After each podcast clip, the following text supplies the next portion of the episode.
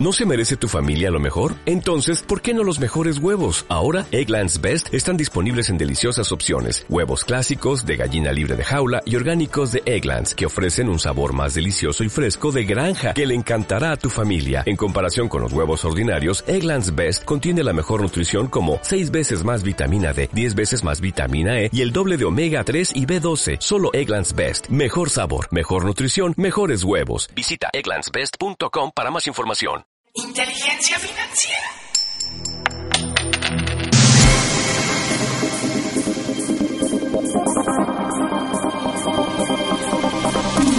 Bienvenidos a inteligenciafinanciera.com. Soy Alberto Mayagoitia, actor, empresario y educador en finanzas personales. Hoy te presento propósitos de año nuevo o metas de año nuevo. El año nuevo es un nuevo comienzo todos hacemos un alto y nos tomamos un tiempo en reflexionar sobre el año que termina. Lo bueno y lo malo. Los aciertos y los errores. En los últimos días del año todos buscamos un momento de soledad para hacer una lista de propósitos de año nuevo. Si eres como yo, seguramente hiciste lo mismo en el año nuevo pasado. Hiciste la lista y con eso empezaste tu año con mucho entusiasmo y positivismo. Pasó el año y la lista quedó en el olvido. A muchos nos pasa que ya ni nos acordamos, ni sabemos dónde quedó la lista. No tenemos presente o no nos acordamos qué nos propusimos el año nuevo pasado y por lo tanto muchos de esos propósitos no pasaron de ahí. Muchas veces, aunque la lista se haya perdido, los propósitos de un año a otro son más o menos los mismos. La gran mayoría de nosotros seguimos luchando contra las mismas debilidades de carácter año con año. Ya sabemos de qué pie cojeamos. Los propósitos de Año Nuevo son eso, propósitos. Creo, y lo digo empezando por mí, que más bien deberíamos de empezar el Año Nuevo con una lista de metas de Año Nuevo. Las metas, yo creo, son un mejor punto de inicio para un verdadero cambio personal que un propósito. Un propósito es un buen deseo. Una meta es un compromiso. En la mayoría de los casos, los propósitos no pasan de ser eso, propósitos.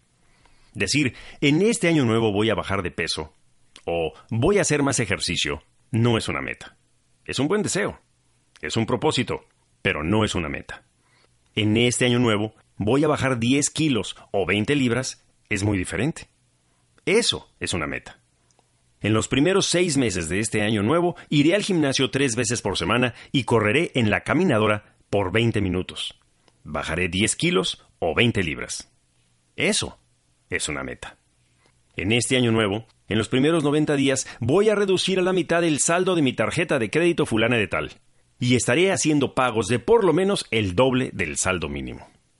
Eso es una meta. En esta noche vieja, o en la noche de los Reyes Magos, o en la víspera de su cumpleaños, cuando se disponga a hacer su lista de propósitos de Año Nuevo, de cualquier ciclo que empieza y termina, tome en cuenta estos cinco puntos. No importa si se trata de propósitos que tienen que ver con relación con el dinero o con cualquier otra área de su vida.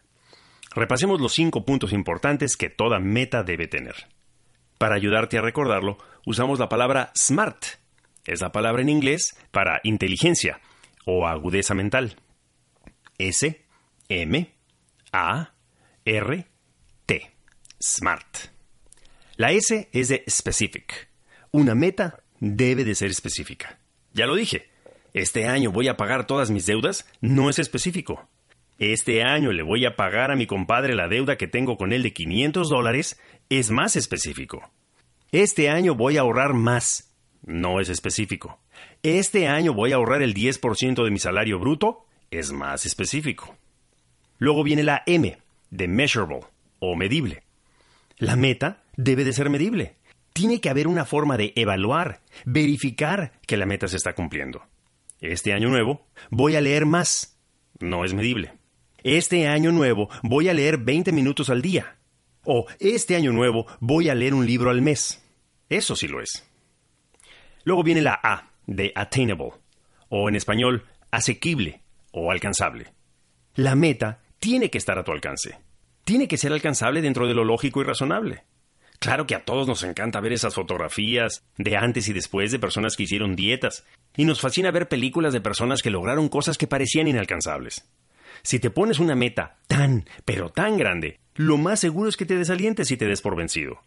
Aún esas personas que hicieron proezas heroicas en su transformación física, mental o económica, empezaron con una meta pequeña. ¿Ganar un millón de dólares en este año es una meta alcanzable para ti? No lo sé.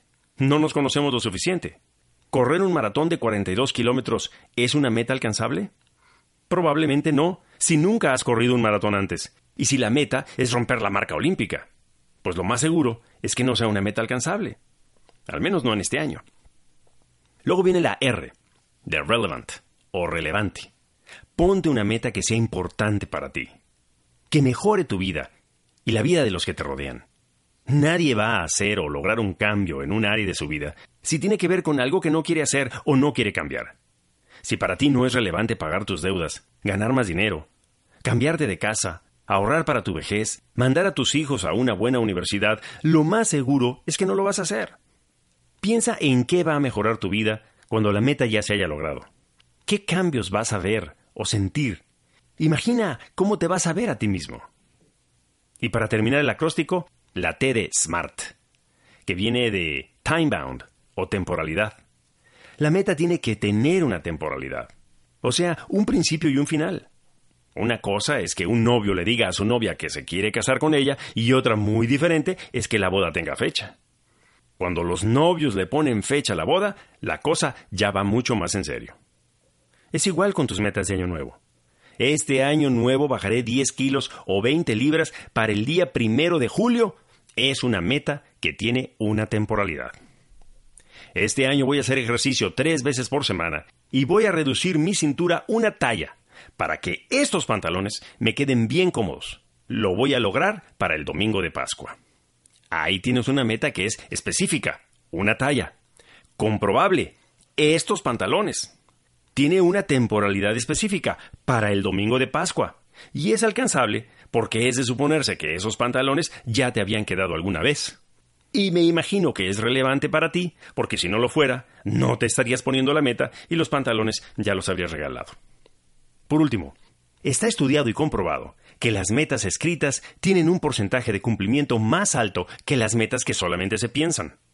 Cuando yo era niño, no sé cómo ni por qué, existía la costumbre de escribir los propósitos de Año Nuevo en una cartita y quemarla, y esparcir las cenizas al viento. Como superstición suena bonito, pero una carta quemada no es un buen recordatorio. Escriba las metas para este Año Nuevo. Ponga la hoja en un lugar visible. Fije la fecha de la consecución de cada meta y en la medida de lo posible comprométase con alguien a quien usted respete para rendirle cuenta sobre el avance y consecución de la meta. En la cultura americana, el concepto de rendición de cuentas es muy popular y está muy generalizado. Hasta existe un término para ello. Se dice accountability partner. En español es algo así como compañero de rendición de cuentas. Búscate una persona a la que respetes, que te respete y con quien hagas un compromiso de rendir cuentas. Si la persona tiene conocimientos de lo que se conoce hoy en día como coaching, pues qué mejor. Pero no tiene que ser un coach profesional. Solamente alguien con quien tú te sientas comprometido a informar del avance de las metas y objetivos de tu vida. Espero que estos consejos y el acróstico SMART te ayuden a tener un año nuevo muy, muy inteligente. Inteligencia financiera.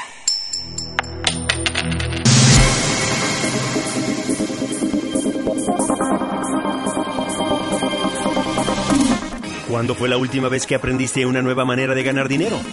Nos interesa saber tu opinión. Cuéntame qué metas financieras te pusiste para este año nuevo. Puedes escribir tus dudas y comentarios en esta plataforma o en nuestro blog en inteligenciafinanciera.com. Gracias por tu atención. Soy Alberto Mayagoitia. Me apasiona enseñar y compartir información sobre finanzas personales y prosperidad. Mis consejos y opiniones no deben de suplir la asesoría de un profesional.